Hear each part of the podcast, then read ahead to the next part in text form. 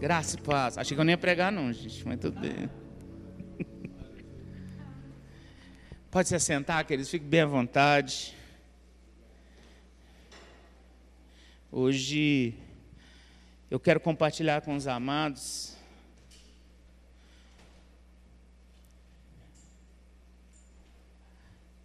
as verdades de alguns textos da palavra e, na realidade, nós estamos num mês ministrando para as famílias, amém? Se você perdeu ou não teve oportunidade, ou não tinha o conhecimento das outras ministrações de outros ministros, nesse mês da família, nesse mês que nós temos trazido alguns conhecimentos da palavra, coisa para enriquecer a sua vida familiar, coisa que vai fazer com que a sua família, verdades que vão fazer com que a sua família cresça, avance seja uma família forte, estruturada na palavra do Senhor e você possa desfrutar dessa grande bênção de ter um lar totalmente alicerçado na palavra. Esse é o ano da palavra, queridos. É o ano da palavra ser pregada e funcionar nas nossas vidas. Chega de teoria, vamos à prática. Chega de ser apenas um ouvinte e não um praticante da palavra. Eu tinha muito problema na, na, minha vida escolar com isso. Eu, eu era muito seletivo. Eu tinha coisa que eu gostava muito de aprender. E tinha hora que eu ficava até chato com alguns professores, porque o que eu gostava eu queria saber até mais que ele. Mas tinha coisa que eu não via motivo para eu aprender aquilo. Tinha umas fórmulas, então, gente, que eu não sabia que, em que, que eu ia usar aquilo na minha vida. E eu excluía. Mas com a palavra de Deus isso não é uma verdade para as nossas vidas, principalmente para a nossa vida prática. Tudo que está registrado na palavra é para o nosso benefício, é para o nosso crescimento, é para a nossa exortação. É por isso que Tiago 1, versículo 22, ele fala: vocês devem ser ouvintes da palavra e praticantes. Porque senão a gente vai ser aquelas pessoas que vivem na cadeira de balanço, está em movimento o tempo todo, mas não sai do lugar a onda que vai e volta. Meu avô falava que a gente que vive na roda gigante, um dia está lá em cima, outro dia está lá embaixo. Um dia está lá em cima, é muito chato viver assim. E não é isso que Deus tem para as nossas vidas. Inaugurando esse, esse mês de ministrações sobre a família, eu preguei uma mensagem: é, Bons pais educam pelo exemplo. E hoje é a parte 2. Oh, gente, eu acho isso tão chique falar parte 2. Nossa, eu sonhava com isso, deu certo. Então hoje nós vamos continuar, porque eh, na primeira ministração que está disponível lá no canal do YouTube, foi num domingo, nós falamos sobre a influência que os pais têm sobre a vida dos filhos. E talvez seja a única coisa que você pode fazer de bom para o seu filho seja isso, influenciar na formação do caráter dele. Nós aprendemos que a gente não vai mudar o DNA do nosso filho. E também quando o menino sai da barriga da mãe, com a placenta, não vem manual de instruções. Cada filho é diferente. E você vai aprender ao longo do caminho. E é um caminho muitas vezes espinhoso, mas você acaba aprendendo. Nós vamos entender que cada criança tem o seu temperamento, tem as suas vontades. E tudo isso pode ser influenciado pela presença dos pais, e nós vimos que, às vezes, aquelas teorias antigas de que você tem que ficar 24 horas sobre a vida do seu filho ali, colocar ele numa redoma de vida, isso não funciona, queridos.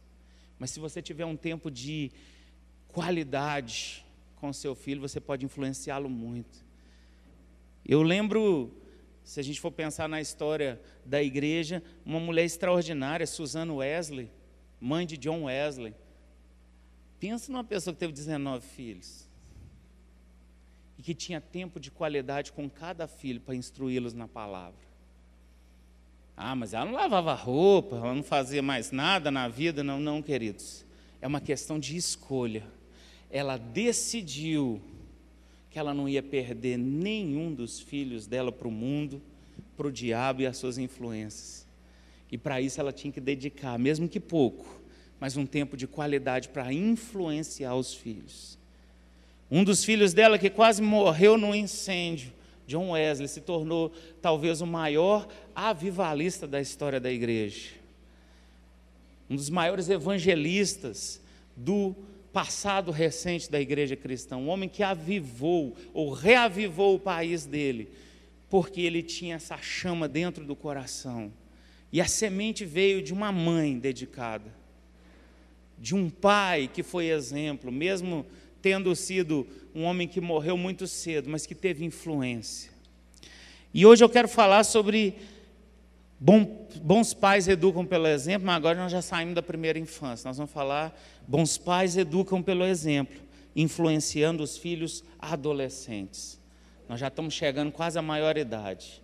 Hoje eu quero dar alguns conselhos dos 12 aos 18 anos.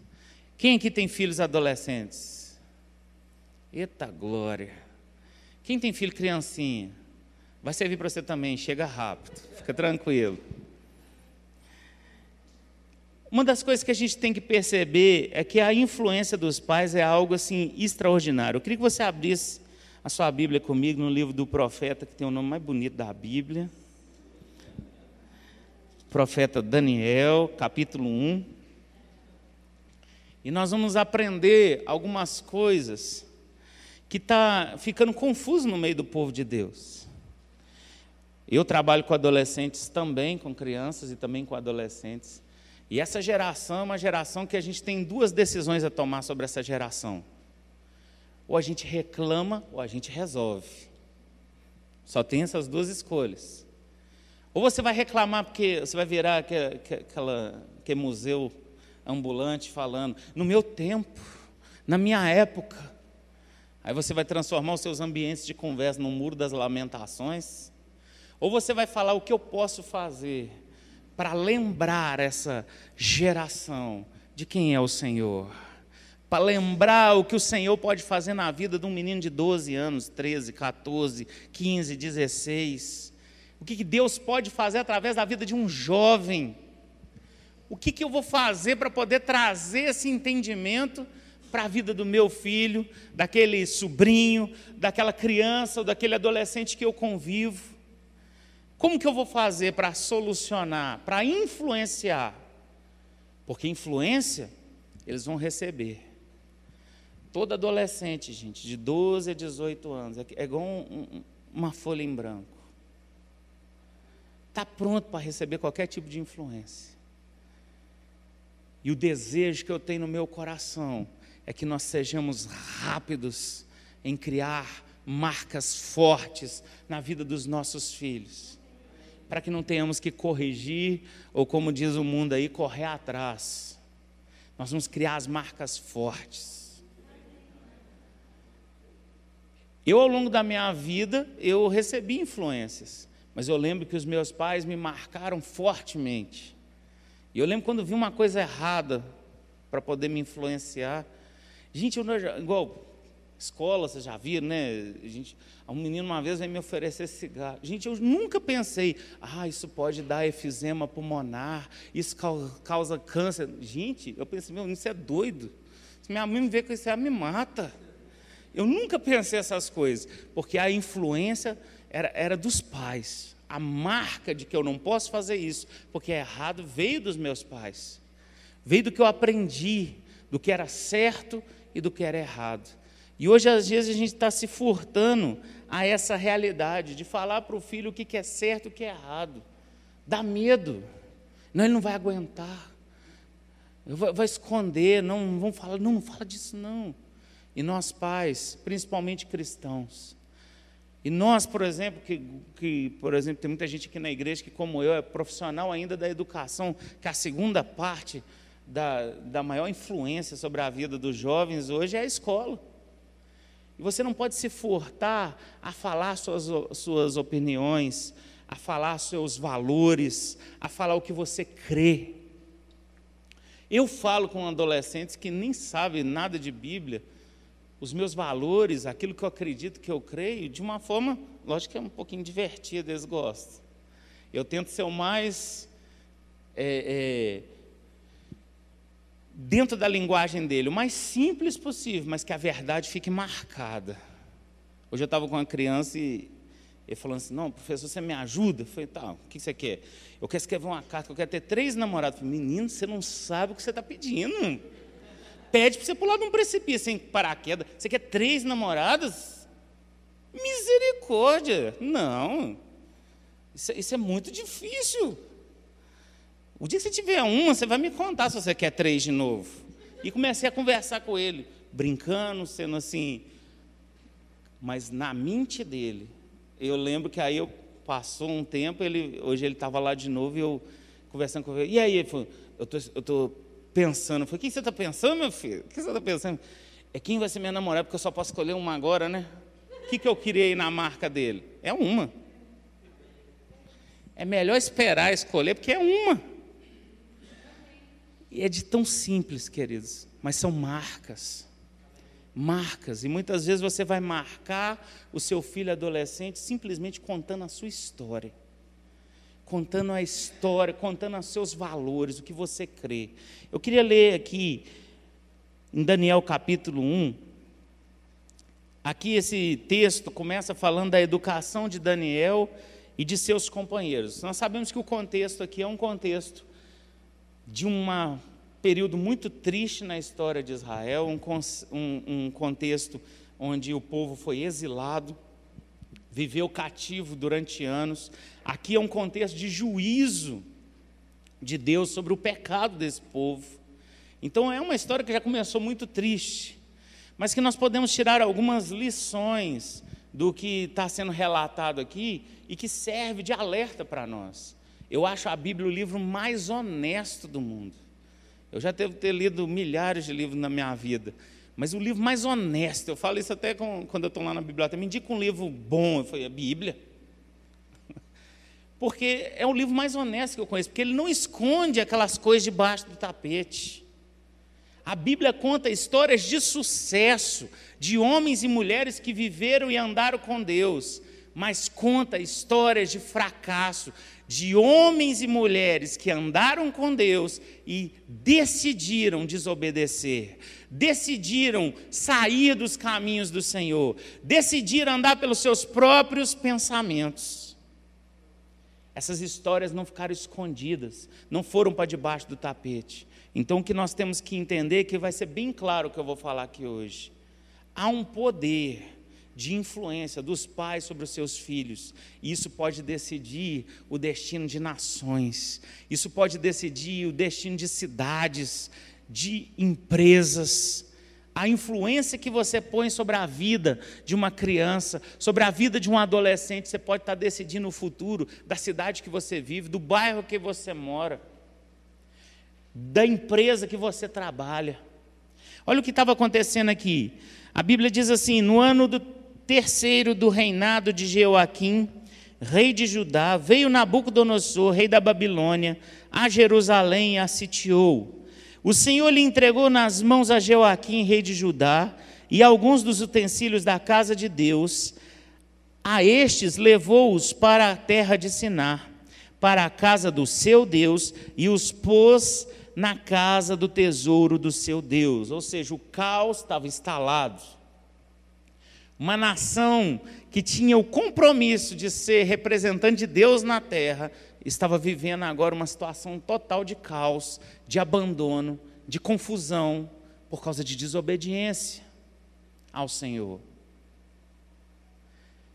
Às vezes as pessoas perguntam, mas por que, que Deus mandou uma pandemia? Porque o pessoal não estava. Gente, às vezes a gente não lê a Bíblia e não entende a mente do nosso Deus.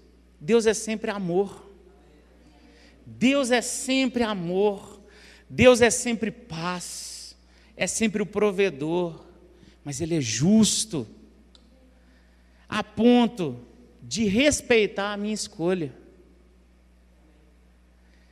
Tem gente que chegou a pensar como eu pensei, mas eu já pedi perdão, tá, gente? Se vocês não pedirem, vocês vão ter chance hoje de noite antes de dormir. Porque quando aconteceu 2020, aquela tragédia, aquele caos, 2020, 2021, milhares de pessoas morrendo. Eu falei, não, agora o povo vai correr para Deus. Com a vara descendo nessa força no, no lombo do povo. Aí eles vão. Mas Deus me corrigiu. Deus me corrigiu. Ele me mostrou que quando ele quis salvar as pessoas, ele não mandou juízo. Ele mandou Jesus. Ele mandou o próprio filho unigênito, que vem nessa terra, sofre e volta para não para o céu unigênito de novo, ele volta para o céu primogênito, o primeiro de uma nova raça que ele deixou pronta aqui para nós e de qual nós fazemos parte. Não vai ser, tem aquelas coisas, né? É, amor pela, não é pelo amor, é pela dor, não. Com Deus sempre vai ser por onde ele começou, pelo amor. A Bíblia diz lá em 1 João que Deus é amor. Não é que ele ama muito, ele é o amor. Ele é a expressão do amor. Ele se derrama sobre nós e nós ficamos até que encurralados muitas vezes. Porque a gente quer se vingar, a gente quer revidar, mas não tem jeito, porque se você vai para pedir para Deus para te dar o pau para você bater, não tem. Porque ele é amor. E é assim que a gente vai fazer com que as coisas aconteçam. Aqui era uma situação de caos, e o versículo 3 fala: Disse o rei a Aspenaz, chefe dos seus eunucos, que trouxesse alguns dos filhos de Israel, tanto da linhagem real como dos nobres, jovens sem nenhum defeito, de boa aparência, instruídos em toda sabedoria, doutos em ciência, versados no conhecimento e que fossem competentes para assistirem no palácio do rei e lhes ensinasse a cultura e a língua dos caldeus. Isso aqui não era Deus que estava pedindo os jovens para ele. Isso aqui era um rei pagão, um rei politeísta que tinha muitos deuses, adorava o que tivesse no mercado dos deuses lá, mas ele não aceitava qualquer um para estar no reino dele. Ele não queria qualquer um. E hoje, muitas vezes, o primeiro erro que nós cometemos ao influenciar um filho adolescente é falar: não, faz de qualquer jeito. Se você não conseguir, meu filho, vencer profissionalmente, não tem problema não. A gente põe você no seminário, você vai ser pastor. Eu vi um cara fazer isso uma vez, mas me deu uma preguiça dele tão grande. Se você não conseguir, meu filho, eu vou arrumar lá, você vai para o seminário para você ser pastor. É por quê? Para ser pastor é, é quem não passa no vestibular, é quem não estuda? não deu nada na vida, não vão arrumar uma irmã para casar com ele, arrumar uma igreja. Que isso, gente? Que cultura é essa? Aqui nós estamos falando de Nabucodonosor, um rei pagão, e ele queria alguém que fosse bom no falar, tinha que conhecer a língua, que tivesse cultura, que tivesse ciência, que fosse bom no que faz. Jovens que não tivesse defeito de caráter que fossem honestos, que não fossem mentirosos. E é aí que a gente começa a influenciar uma nova geração a partir de agora. É ensinar não tem lugar para mentira. Não tem lugar para o jeitinho brasileiro, que nem existe o povo que inventou isso. Não tem lugar para desonestidade, não tem lugar para fazer a coisa meia boca, de qualquer jeito nós, filhos de Deus, vamos fazer com excelência, nós vamos ser os melhores. Então aqui a gente já tirou uma grande lição. Tem um jeito certo de influenciar uma criança que está saindo daquela fase de que ele é alguém, o bebê do papai, o neném da mamãe, e ele entra por um caminho escuro, gente de que ele não é ninguém, ele não é adulto, mas ele também não é criança, quem eu sou, e ele fica nessa fase durante um tempo. Quem eu sou? Para onde eu vou? Para pôr o lixo para fora, ele já é um homem. Para sair com um coleguinha, não, é o meu bebê. Ontem me deu até um negócio assim, uma dor aqui assim, sabe? O Vitor chegou na escola, todo dia vai comigo, tem 13 anos, desde o dia que ele saiu da barriga da mãe dele, que eu estava lá, eu vi. Nunca ficou longe de mim. Aí ontem ele falou, pai, estou indo para casa do meu amigo, que eu vou fazer trabalho, tchau. Eu via saindo da escola. Gente, eu não sabia se eu desmaiava. Eu falei, como assim, tchau? E ele foi andando para a rua com o menino, como se soubesse para onde ele ia. Eu fiquei, eu falei, gente, eu saio com o carro, eu vou ir atrás dele, o que, que eu faço? Mas a gente tem que viver essas rupturas. Mas ao mesmo tempo, paz vem no meu coração, porque todos os dias a gente investe em influenciar. Então eu sei que naquele caminho ali, mesmo curto, qualquer coisa que acontecer, ele, ele, ele já está com um bom depósito.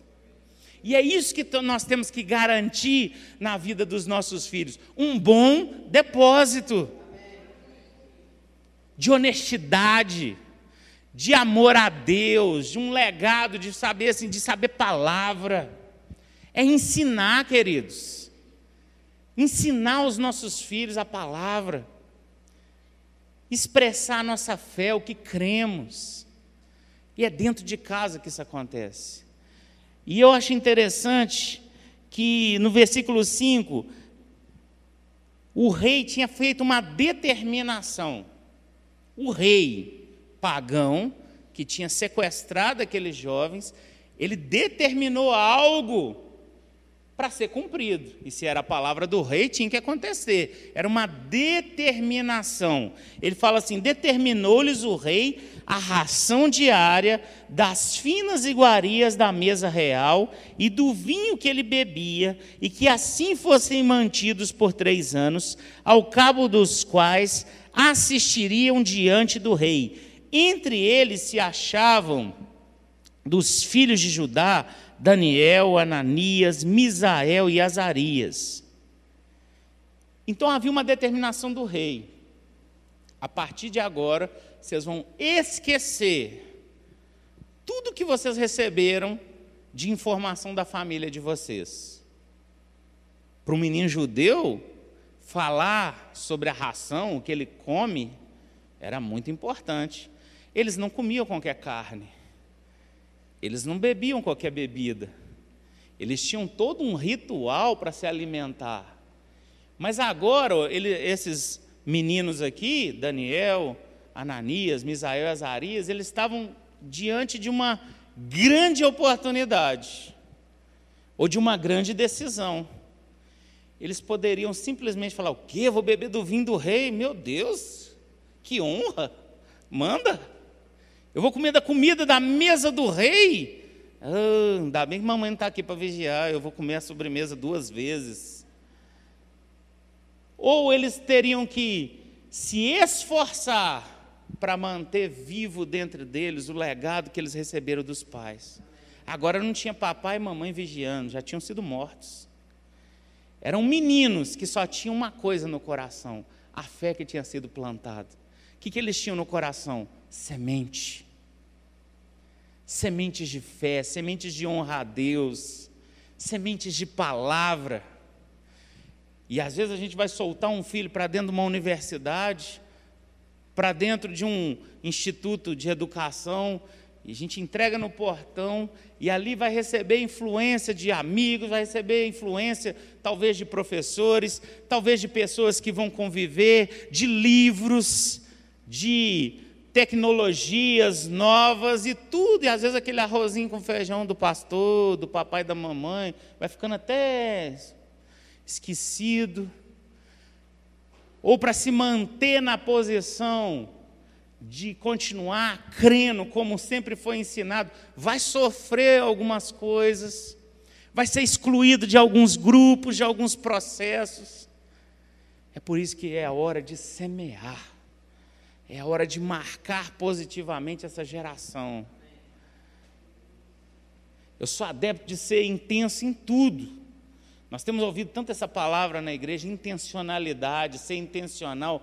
É hora, querido, de eh, eu vou conversar com meu filho, e aí vamos ver, quem sabe, né, se ele ficar indo nos cultos, às vezes vai ser batizado. Não, é hora de encher até na tampa. Me está pronta com o tempo, é hora de, de ensinar, a ponto de falar, não, você tem que ter sede de Deus, tem que ter fome de Deus, das coisas de Deus. Ah, mas é muito novo, não quer assustar o menino, não assusta não, gente. Que assusta é o bicho papão. Mover do espírito não assusta ninguém, não. Eu estou falando pela minha experiência pessoal. O, o, o Vitor mesmo, assim, a gente foi contando para ele como que eu incentivei o Vitor a buscar as coisas de Deus assim mais intensamente. Eu e Renato, a gente contava as histórias. Não é todas que a gente pode contar, não. A casa do monte, né? A casa que a gente ia nos montes. A gente não pode contar tudo, não. Senão o menino fica achando que é muito. Senão ele cria uma história na cabeça. Mas eu falei com ele, ô, ô Vitor, eu sempre falava para ele, Vitor, o negócio é o seguinte, eu depois que eu conheci fogo, meu filho, fumaça é um trem que eu não quis nunca mais. Depois que eu vi o fogo, nunca mais eu quis fumaça. Eu falava que ia ter um negócio, eu vou, eu vou, eu andava longe, pegava ônibus. Fome de viver essas experiências. E é isso que nós vamos trazer de volta para essa geração. Não, é, não toma cuidado, me vai assustar. Depois eu não, tinha, opção. Ou era viver intensamente ou ficar morto no resto da vida. E você não pode dar essa opção da, de, de ser morno, porque lê Apocalipse, você vai contar, não dá certo, não, gente. É ser quente, é ser intenso, é falar para o seu filho, não, Deus cura, Deus cura e cura mesmo. Eu lembro que o Vitor gostava tudo de, gostava assim tudo de história, né? Eu criei assim um método de histórias. E às vezes uma vez eu queria que ele, eu estava no carro, Vitor, põe um cinto, põe um cinto, porque não pode andar no carro sem cinto não. Aí você fala, pai, você tem uma história sobre um menino que não pôs o cinto? Falei, agora, peraí que eu já te conto, eu inventava na hora. Gente, se eu tivesse colecionado, eu tinha cada livro hoje. Eu contava a história do menino, nossa, a gente inventava, mas é porque eles querem ouvir o porquê. Eles querem saber o porquê das coisas. E nós não vamos privar essa geração disso. Deus cura mesmo, Deus restaura mesmo. Eu lembro que eu, eu, vivi na época da década de 80 e 90, foi a década dos grandes evangelistas que enchiam o Mineirão, gente. Vocês não imaginam que legal, que as cruzadas que enchiam o Mineirão. E eu, eu ficava ouvindo que os evangelistas, eles oram, rapaz, o pessoal sai com a cadeira de roda, com, aquela, com, a, com como é que chama aquele negócio? Muleta levantado. Eu falei, gente, que negócio legal. E eu ficava naquela expectativa de ir nesses lugares. Chegava lá, eu não acreditava muito. Eu falei, gente, será que é mesmo? Será que é mesmo? Será que isso não é invenção? Não, eu lembro que Deus fez uma comigo tão interessante. Estava lá no Mineirão, naquela última arquibancada lá. E eu falo assim, eu vi o pessoal começando a levantar das cadeiras de roda lá embaixo no gramado do campo. No meu coração pensei, ah, gente, isso é história, não sei alguém combinado, não é possível. Tanta gente assim, não é possível, não é a granel assim também, não. Eu pensando comigo. Tinha uma senhora de cadeira de roda do meu lado, que a mulher levantou, quase que eu sentei na cadeira dela, porque Deus faz assim. E eu lembro que eu cheguei em casa, quando meu pai, eu tinha uns 15 anos mais ou menos, eu falei, pai, eu escutei o osso da mulher desentortando e ela saiu andando. Eu peguei certeza, quase que eu sentei na cadeira dela de susto. Essas coisas, queridos, não, não ficou lá atrás. Não vou entrar naquela daquelas igrejas que falam, ah, como eu queria aquela igreja primitiva. Meu irmão, não quero aquela não, porque eu posso viver mais. A gente pode viver mais, a gente pode chegar em culto aqui que começa domingo e acaba no outro. Como vai acontecer? Não sei. Mas o povo tem que trabalhar, não sei. Eu sei que a igreja pode entrar num mover. Ah, é que eu li o livro da Rua Azul, como que eu queria que acontecesse? Irmão, só depende de de quem?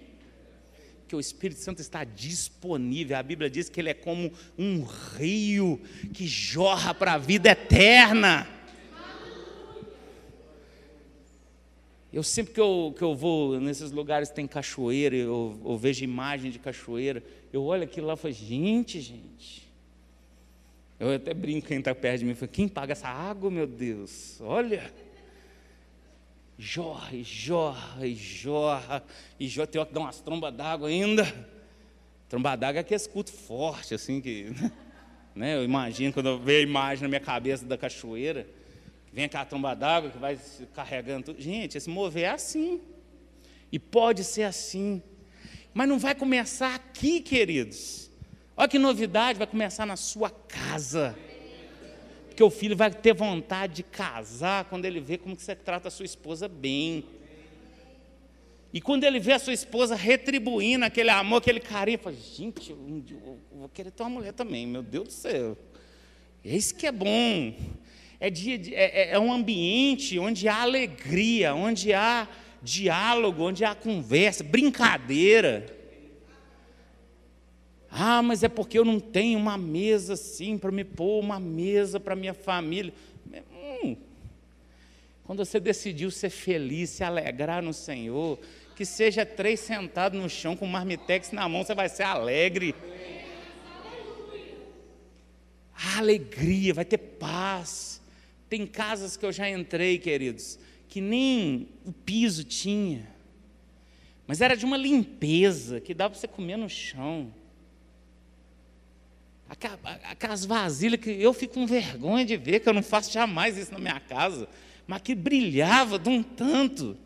E às vezes uma senhora está ali e areava, falei, gente, que, que, como é que você... um dia eu perguntei para a dona, eu falei, como é que você fez isso? O negócio brilha que chega a doer o olho da gente. Tudo muito simples. Às vezes um ambiente que não tem riqueza, mas tem alegria. Porque a nossa alegria, queridos, ela não provém de circunstâncias, ela não provém de saldo bancário. A nossa alegria, ela provém do Senhor. É Ele que é a nossa força, é Ele que é a nossa alegria, é Ele que é o suficiente para uma jornada de sucesso. Você tem que mostrar para o seu filho, mas o mundo está perdido. Na minha época, menino com 15 anos, com 15 anos, um pai falando para o menino outro dia, 15 anos eu já era casado. Eu falei, meu filho, não fala isso com eles, não. Filho, não conta isso para eles, não, você é doido. Deixa eles ficar no celular e não, não, não ensina essas coisas agora, não. porque nós não vamos conseguir mudar essa geração no sentido de que você vai retroceder. Não, a partir de amanhã nós vamos cancelar o YouTube, vamos acabar com isso, não vai existir mais. TikTok, nós vamos acabar com isso, não vai existir mais. Vamos voltar os meninos a, a, a ensinar com quadro de giz. Não vai ter isso mais não, gente. Aquilo é a treva. Eu adorava quadro de giza. O dia que eu vi o negócio projetando lá, o projetor, que é quadro branquinho, com as canetas chiques de todas as cores. Gente, eu nem lembro mais daquele trem verde. Você tem que aprender que você não precisa virar adolescente, que isso para eles é a morte. Você não precisa imitar adolescente. Você precisa ser pai. Pai presente, pai que torce, que anda junto, que pega junto. O rei tinha determinado para eles algo que era contra a cultura deles, contra o que eles receberam dos pais. E eu acho interessante que no versículo 8 fala assim: resolveu Daniel firmemente não contaminar-se com as finas iguarias do rei, nem com o vinho que ele bebia e então pediu ao chefe dos eunucos que lhe permitisse não contaminar-se. Isso aqui para mim é algo fortíssimo. Porque Daniel, nesse momento aqui da história, ele tinha entre 12 e 17 anos. Como que você pega um menino de 12 a 17 anos? A importância dos pais está nesse texto. Não, mas não falou o nome do pai dele, nem da mãe, nem citou os pais. Mas aqui você está vendo implícito no texto os pais. Porque como que um menino de 12 a 17 anos decide no coração? Eles não sabem nem que eles querem comer, tem hora. Eles não conseguem ficar diante de três, você não pode levar nem no céu, o menino não sabe o que, que pega. Às vezes é, um, é um, um, grau de indecisão tão grande, mas aqui os pais de Daniel conseguiram colocar ele tão forte num sistema de ensino, num sistema de influência da vida deles, que na hora que alguém falou assim, você vai pecar contra Deus pela boca, comendo. Você vai pecar contra Deus bebendo que não deve. Ele falou: não. Eu acho que agora eu vou morrer, porque eu resolvi no meu coração. Eu não vou me contaminar. Que dá para parar por aqui. Se você conseguir influenciar o seu filho adolescente, de 12 a 18 anos, a ter uma firmeza no coração dessa maneira, de quando o pecado bater a porta, chegar lá e ó, bater na porta e falar assim, é, alguém chegar e convidar para fazer, ele falar assim, não, eu estou firme, eu estou firme no que eu recebi, eu estou firme naquele, para aquele Deus que eu sirvo, eu estou firme na palavra que eu aprendi, eu não vou mentir. Eu não vou ser desonesto, eu não vou brincar com o coração de outra pessoa, Eu não vou não entrar num relacionamento por entrar. Porque eu não fui preparado para isso, eu não fui instruído para isso, eu não fui ensinado para isso, eu não fui ensinado para machucar o coração de ninguém, eu não fui ensinado para fazer bullying com ninguém, eu não fui ensinado para humilhar ninguém, eu não fui ensinado para desrespeitar uma pessoa mais velha, eu não fui ensinado a pegar o que não é meu. Eu não fui ensinado a fingir, a, a, ter uma vida na fotografia e outra na realidade. Eu sou quem eu sou. Se você conseguir isso, queridos, como os pais de Daniel, de Ananias, de Misael e de Azarias, teve um momento que eles se separaram. Só os três estavam lá, foram jogados numa fornalha, porque não se ajoelhavam a outros deuses, não se ajoelhavam em idolatria a ninguém, porque eles sabiam o Deus que eles serviam.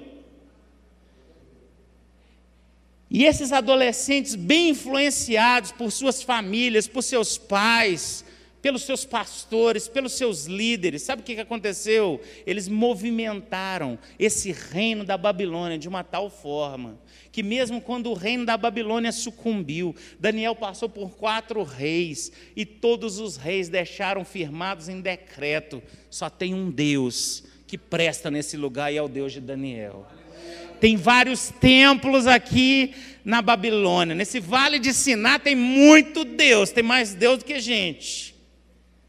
Mas se tem um que funciona, se tem um que está vivo, se tem um que faz milagres, é o Deus de Daniel. Tem um que salva, tem um que revela sonhos, e é o Deus de Daniel. E eles foram marcando a geração deles.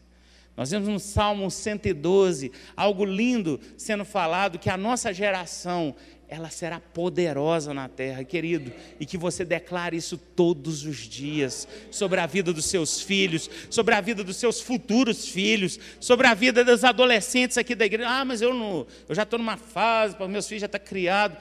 Seja intercessor, seja influenciador, seja aquele que vai ficar ter a notícia. Ah, mas na igreja tem o adolescente de uma família que está complicado. Complicação a gente diz? Não é propaganda do curso lá, não, mas a gente descomplica. E às vezes é amor. Eu tenho um testemunho que eu, que eu recebi de um amigo meu, assim, quando eu conheci ele, me contando a história dele, ele me contando como que ele era terrível. Ele foi um adolescente muito complicado, que com 14 anos ele entrou por um caminho tortuoso, se afastou de tudo aquilo que ele aprendeu, família complicada, desestruturada. E ele disse que o pessoal da rua dele tinha medo dele. Eu falei, gente, de um homem desse tamanho, que ele é metade aqui, batia aqui em mim assim, metade. Eu falei, um pequeno desse tinha medo de você. Eu falei, rapaz, eu andava na rua e eu me orgulhava, porque eu andava na rua, o pessoal atravessava para o outro lado. Eu já andava com a cara fechada, eu já acordava nervoso, se bobear, eu brigava com a minha sombra. Eu ficava nervoso, eu era bravo. E eu era uma pessoa terrível, eu estava me autodestruindo, e quem ficasse perto de mim ia junto. Porque eu era uma bomba. Eu andava com um pavio sempre aceso, eu ia explodir a qualquer momento. Ele disse, mas tinha uma dona na minha rua, que um dia ela me viu passando e falou, ô, oh, você, vem cá. Ele falou: essa velha é doida, eu vou entrar lá na casa dela, vou ver o que, que tem, depois eu volto, pego tudo. E ele disse que entrou, ela tinha um, uma mesa do lado de fora e ela tirou um pano de prato, um bolo, saindo até aquele fumacinha. Você quer bolo? Ele assustou, essa dona deve estar me confundindo com o menino da outra rua, que é gordo também, pequenininho, porque não pode ela ter me chamado para entrar na casa dela. E aquela senhora tinha orado de manhã, e ela estava com um problema na perna. Ela falou: Senhor, senhor sabe o propósito que eu tenho no meu coração de falar de Jesus para uma pessoa todos os dias. Mas com essa perna, eu não tenho como sair. Eu vou ficar esperando. Quando passar no meu portão, eu puxo para dentro. E esse rapaz passou, ela puxou ele para dentro. E ela falou de Jesus para ele. E ele comeu daquele bolo e tomou café. E depois ele falou para ela: Eu posso voltar amanhã? Ela falou: Todos os dias, se você quiser. E, ela, e ele foi ouvindo de Jesus. Esse rapaz aceitou Jesus, mudou a vida deles totalmente, se casou, é pai hoje, é pessoa assim, uma pessoa que é respeitável na sociedade. Às vezes você vai pensar assim, nossa, passa a receita desse bolo. Não tem nada a ver com bolo, gente. Eu contei essa história para uma pessoa uma vez, ela falou, que bolo é esse, hein? Eu falei, não, gente, não tem a ver o bolo. É amor, é entrega, é vontade de fazer aquilo que Deus está falando para ser feito. As pessoas precisam de amor. As pessoas precisam de conhecer esse Deus que nós servimos. É assim que o Evangelho funciona. Os próprios discípulos de Jesus, João, gente, discípulo do amor, foi rejeitado na cidade. O que ele pediu para Jesus? Senhor, o que você acha? Vamos orar e fogo vai descer e matar aquele povo todo? Jesus teve que falar, João, seu discípulo do amor, meu filho. Você não aprendeu, não? O que dissipa as trevas é a luz. Eu já cansei de rodar quarteirão, ficar jogando óleo com o pessoal que eles falavam, vamos orar, ungir os quarteirão, orar Pai Nosso, nas cruzilhadas. Já fiz tudo, gente. Era o melhor que eles tinham para me falar, porque eu queria transformar a cidade que eu moro, o bairro que eu moro, a cidade, os lugares que eu vou. Eu queria essa transformação. E eu achava que era jogando óleo, que era fazendo oração do Pai Nosso, que era ajoelhando, jejuando por isso. Mas eu percebi, queridos, que aquilo, as pessoas que provocam o que a gente não quer na nossa sociedade, elas estão influenciadas não é por Deus, é pelas trevas. E só tem um jeito de dissipar as trevas e é com luz. Aquela senhora, hoje esse rapaz é um pastor. Então eu penso que toda vez que ele tiver com o microfone na mão pregando o evangelho, talvez para um grupo de 100, 200 pessoas, aquela irmã está recebendo lá na casa dela os galardões porque ela resolveu abrir o portão dela, o conforto da casa dela, o asilo inviolável do indivíduo, que é a minha casa. Eu resolvi abrir meu domicílio para fazer a obra de Deus. Eu resolvi ser anfitrião de algo que é do reino de Deus para ser feito. Ah, eu queria influenciar um congresso para mil adolescentes, que ele cuida do seu, na sua casa. Você já está fazendo algo grande para o reino de Deus. Às vezes a pessoa quer congresso, quer acampamento, quer viajar, vamos para a lua, né? Naquela viagem vai ter. Nossa, tinha que ser umas coisas assim, espetaculares. Tem que. Traz no culto, gente. Olha que benção. Às vezes não tem coragem de trazer um menino no culto, mas quer coisas extraordinárias. Luz, câmera e ação. Mas o básico que às vezes trazer no culto faz força, gente. Se a gente não fizer força, a gente não influencia os nossos filhos. Muitas vezes eu vim trazer o Vitor aqui, gente, sabe que você está só o pó? Sim, se alguém soprar, você, você vai?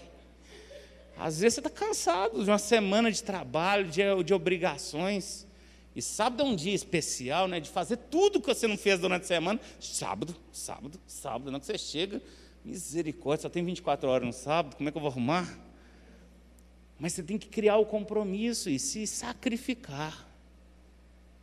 E eu vou te falar, queridos, a gente até chama de sacrificar, mas é semear. Bons pais educam pelo exemplo. Bons pais são influenciadores. Tinha uma lenda que surgiu aí. Você não tem que ser amigo do seu filho, você tem que ser pai. Queridos, eu quero ser amigo do meu filho. Porque senão outros vão querer ser amigos dele e talvez não tenham os mesmos valores que eu tenho. Eu ouvia muito de professor, não, menino, você tem que ser, tem que ser duro. Não. Porque você tem que decidir se você quer influenciar por um momento ou pela vida. Você vai marcar para onde? Você tem que decidir o que os palestrantes motivacionais sempre falam. Você tem que decidir ser inesquecível. Eu não sei quantos dias eu tenho nessa terra, mas eu quero que por todos os dias que o meu filho, que Deus me confiou um filho, para criar, para ser a minha flecha, eu não posso errar, porque eu só tenho uma para jogar, né? Tem gente que tem mais, mas não erra nenhuma não, gente.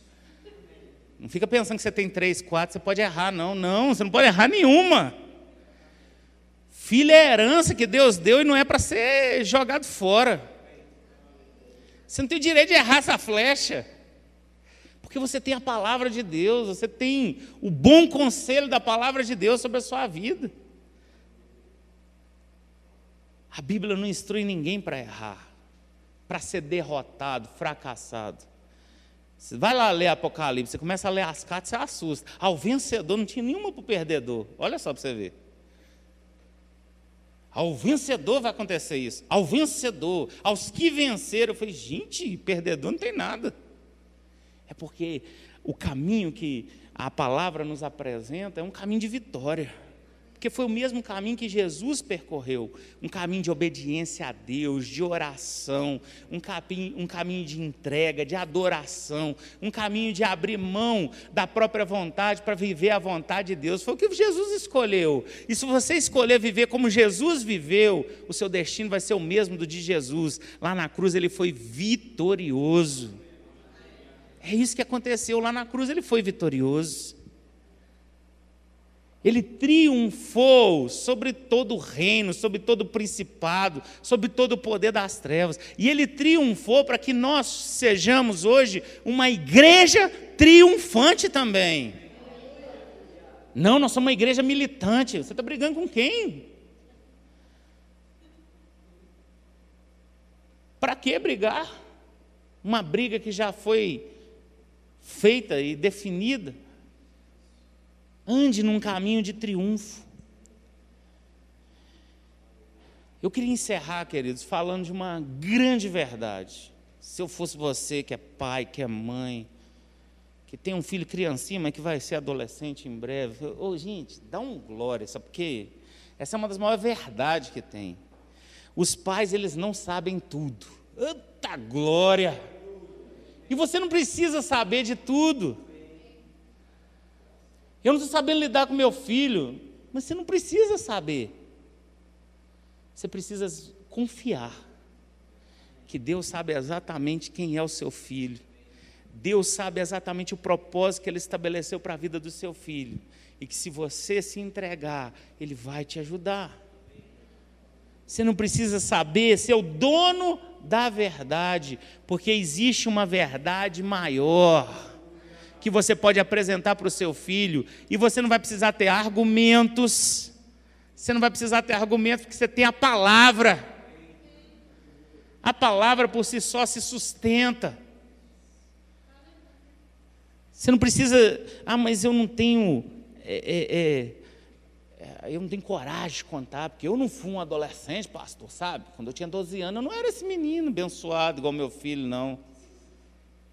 Seu passado não é desculpa para você influenciar seu filho hoje, de acordo com a palavra de Deus. Porque o que define não é o que você foi no passado, porque o seu passado foi lançado no esquecimento. Quem está lembrando é você. E se você continuar lembrando, deixa que o diabo vai te ajudar a lembrar de outras coisas que você esqueceu e não é o que é o que vai acontecer, não, queridos. Dedique-se à responsabilidade e ao privilégio de ser pai, ao privilégio de ser mãe, ao privilégio de ser tio, ao privilégio de ser líder de um grupo de adolescentes, de um grupo de crianças. O que você faz na igreja? Ah, eu estou aguardando minha grande chance na vida. Por enquanto eu olho criança. Meu irmão, você não entendeu ainda? Você precisa conceitualizar de novo o que é o reino de Deus. Porque Jesus falou que quem pertence a esse reino pertence às crianças. Lembre-se constantemente que Deus quer ensinar as nossas vidas através da vida dos nossos filhos. Sabe qual foi a maior ruptura no mundo da educação dos professores que eu vivo? Foi quando a gente descobriu que o aluno não era um, um, um balde vazio que você joga o que você quiser lá dentro. O dia que os professores descobriram que o menino tinha muito para te ensinar também, foi uma revolução. A minoria das crianças aprendia a ler e escrever. E quando isso era de quando era menino, filho de rico e já velho. Aprendi lá com 12, 14 anos, e olha lá. Se não era aquele negócio de calendo, parecendo que está tá tendo uma crise de gagueira. Mas hoje, queridos, quando a gente entende que a criança já dá as dicas de como que a coisa acontece, menino de quatro anos já sai lendo da escola, com cinco anos de idade já está lendo. Mas o que isso tem a ver com, com igreja, com adolescente? Começa a apresentar os princípios do reino de Deus para o seu filho. Agora. Começa a mostrar qual que é a sua expectativa com Deus. O que, que é um culto para você? Se o culto é um lugar que eu tenho que ir, porque senão o pastor Alessandro vai ficar sabendo, e no carro eu vou sentando na ripa, nem quem pregou, nem quem. Né? O menino vai falar, gente, ou então eu fico o dia inteiro falando que aquele irmão da igreja, o menino vai falar, meu Deus, quando eu fizer 18 anos, você tem um trem que eu não quero é a igreja, misericórdia, aquele negócio é cheio de confusão lá. O pessoal eles, abraçam, mas depois senta rir um no outro. Não. Não. Não apresente errado, queridos. Não apresente errado. Isso aqui que você crê. Nós não estamos aqui, queridos, para se aparecer um para o outro, para mostrar que o meu filho é melhor que o do outro, não. Mas se tem uma coisa que eu penso quando eu falo em reino de Deus, quando eu penso no reino de Deus, é que eu quero avançar todos os dias, todos os dias, todos os dias, eu quero ir mais longe, eu quero ir mais fundo.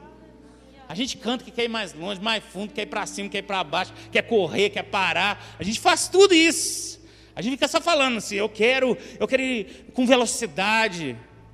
Mas a gente está, às vezes a gente está igual uma barata tonta, né? rodando para lá e para cá. A gente está andando em círculos no que diz respeito à nossa família. Mas a igreja, queridos, ela é forte porque as famílias são fortes. A sociedade é forte porque as famílias são fortes. Não, mas fica tranquilo, porque em outubro eu tenho o meu candidato. E vai defender. Queridos, sempre foi o Evangelho. se você reduzir o evangelho a um partido político, se você reduzir o evangelho a uma pessoa de carne e osso igual nós, igual nós somos aqui, você ainda não entendeu a profundidade do que Jesus fez naquela cruz.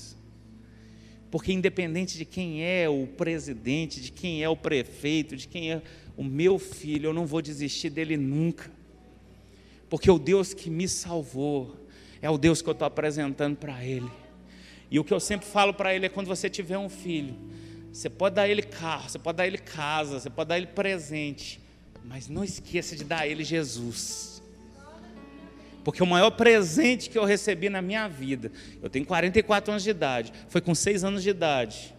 Quando eu já ia na igreja, para brincar, para ficar pegando as lembrancinhas, para ficar. Porque eu ficava de castigo, porque eu tinha que ir, porque eu não ficava quieto em casa. Mas um dia, numa escola bíblica de férias, a, a, a irmã Zilda, que hoje já está na glória, ela virou e falou: Vem cá, filho, deixa eu te falar uma coisa. Você já aceitou Jesus? Eu falei: Não sei. E ela falou: Vem cá. Eu, na realidade, no começo eu fui por causa do pacote de bala que eles davam depois. Que aceitava Jesus, uma biblinha que eu achava o máximo, pequenininha assim. Eu queria uma daquela. Mas eu lembro que ela sentou e contou a historinha. E ela fez o apelo. E ali eu entreguei a vida para Jesus. E foi sério. Foi tão sério que no domingo eu falei: eu, eu, eu não senti nada diferente. Pode aceitar de novo? Porque o meu medo era de não ter pegado da primeira vez. Mas ela falou: não. Aquela decisão que você tomou, aquele dia, você pode passar mil anos, você nunca vai esquecer, e Jesus também não. Queridos, isso aí que é, é o legado. E você sabe o que aconteceu comigo? Olha que extraordinário. Não sei com vocês, mas comigo, Jesus tem um carinho de fazer as coisas de um jeito para eu não esquecer. Anos depois, quando o Vitor tinha seis anos de idade, Eu levei ele numa escola bíblica de férias. E no dia ela não estava lá. Chegou a dona Zilda com setenta e tantos anos. Contou a mesma historinha. Quando ela fez o apelo, o Vitor foi lá na frente e aceitou Jesus. Eu não sei vocês, queridos, mas eu, eu sei que o Senhor tem um carinho tão grande comigo, porque essas coisas eu vi com os meus próprios olhos. Porque eu sempre desejei. No meu caso da Renata, é muito especial, porque eu já saí de um consultório médico e alguém falou para mim assim.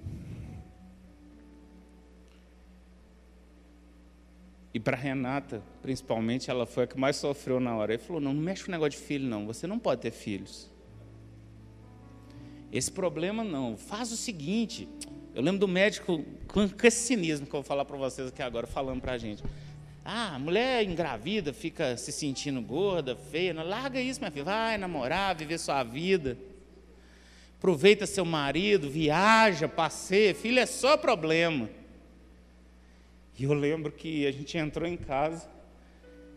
A Renata pegou o saquinho do, do, do remédio que ele tinha mandado ela tomar falou: A partir de hoje eu não tomo mais remédio. Eu sou curada. E quando a mulher fica brava, um negócio você não deve discutir. Eu simplesmente ajoelhei do lado dela e falei, eu creio. Foi tão extraordinário, queridos, porque é, esse mesmo médico teve que pegar o exame e ficar depois. Menina, você deu uma sorte. Ela falou, sorte não, isso é oração, doutor. Um dedo na cara dele. E quando ela falou e a gente descobriu que ela estava grávida, ela achou que era dor no fígado, né? A gente foi para o hospital, e o médico falou assim: ela está grávida. Eu fiquei assim, né, sem saber na hora. Eu falei, eu lembro da oração que eu fiz no momento, escondidinho. Falei, Deus, eu quero que seja comigo como foi com Ana. Ela só queria um filho. E o Senhor deu para ela Samuel, o maior profeta que já pisou nessa terra. A Bíblia diz de Samuel que nenhuma das palavras que ele profetizou caiu por terra. Que você se lembre que o seu filho pode fazer parte dessa geração. Fica de pé no seu lugar. Eu quero declarar sobre a vida de quem tem um filho adolescente agora, de quem vai ter um filho ainda de que tem um filho pequeno. Com Deus não tem tempo perdido. Não tem tempo perdido, queridos. Tem atenção que você pode dar, é hoje. E se você, como aquela mulher Ana, que orou ao Senhor pedindo um filho e chorou amargamente porque era estéreo, e diante do profeta, que achou até que ela estava bêbada, Ele pensou assim, a, a, a, ele pensou, essa mulher está bêbada. Que intensidade é essa? Se você decidir como aquela mulher que você vai ter um filho, porque isso vai ser um presente do Senhor. E se você decidir que você vai ser um bom pai, que educa pelo exemplo, o que eu posso fazer, queridos, como ministro do Evangelho, é orar concordando com você. Que os filhos que virão essa nova geração que vai chegar na nossa igreja que será de adolescentes fortes, cheios de Deus, crianças poderosas em Deus para impor as mãos sobre os enfermos e eles serem curados. Para declarar o amor de Deus e ver pessoas se rendendo ao Evangelho simplesmente porque ouviu algo da boca de uma criança uma geração profética, uma geração cheia do Espírito, desde o ventre.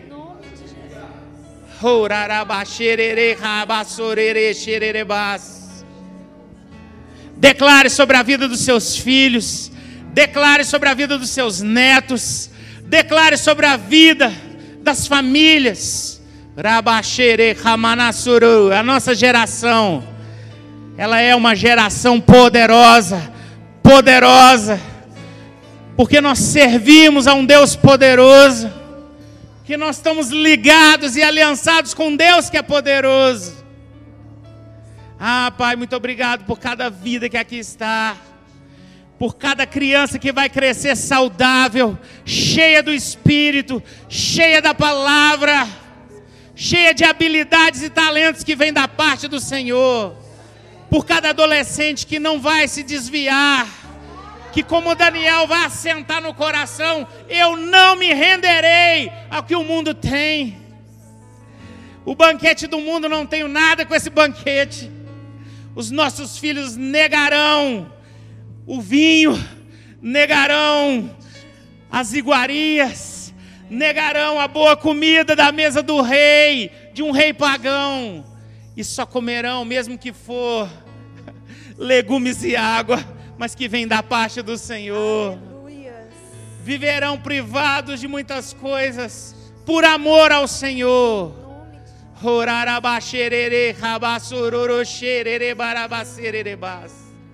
Existe uma nota no meu coração, queridos, que eu não sei se é para alguém que está aqui nesse ambiente, ou para alguém que vai ouvir essa mensagem, de pessoas que estão lutando e tendo dificuldades para gerar filhos.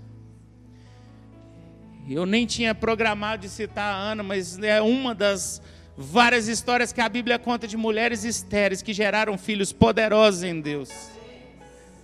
Filhos extraordinários, filhos que fizeram diferença na nação, que fizeram diferença no meio do povo. E eu declaro sobre a vida de cada mulher que nesse momento está enfrentando um problema com dificuldades para gerar filhos. Ser curada agora em nome de Jesus ser curada agora em nome de Jesus, tocada pelo poder de Deus, e que você gere filhos poderosos em Deus para fazer a diferença nessa nação.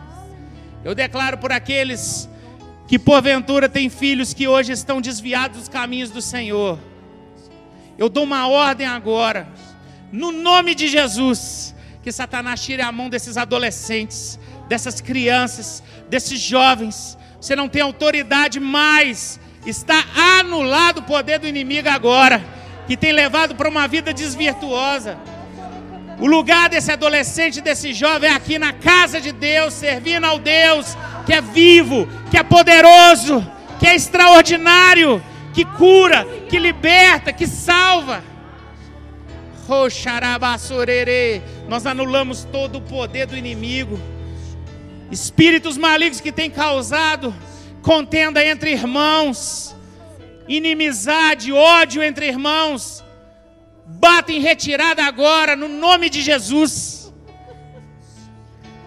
Porque esses lares que aqui estão representados vão desfrutar de paz, vão disputar de abundância, de prosperidade, de alegria no Senhor, de presença do Espírito Santo tão forte que vizinhos vão falar o que está acontecendo.